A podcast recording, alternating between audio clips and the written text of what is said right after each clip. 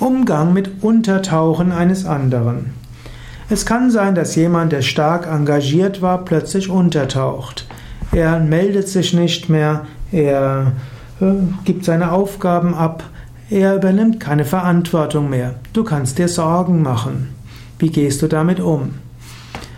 Wenn jemand ganz untertaucht, musst du natürlich erstmal schauen, ist er okay, ist er gesund, vielleicht müsstest du dich mal erkundigen, mal anrufen, mal nachhaken, besuchen, E-Mail schreiben, eine Message geben oder was auch immer. Wenn jemand ganz untertaucht, sollte man schon mal fragen, braucht der Mensch meine Hilfe? Manche Menschen haben, sind auch Zyklotyp. Sie haben Zeiten, wo sie Verantwortung übernehmen, engagiert sind, voller Energie und danach brauchen sie wieder Ruhe und tauchen etwas unter.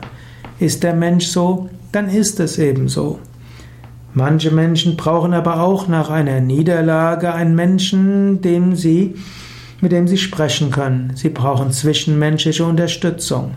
Und dann wäre es gut, wenn du für den anderen da bist, wenn du ihm oder ihr zuhörst, wenn du ihm oder ihr Wertschätzung geben kannst. Manchmal ist ein Mensch, der aus einem Scheitern heraus untertaucht jemand, der deine Hilfe besonders dringend braucht.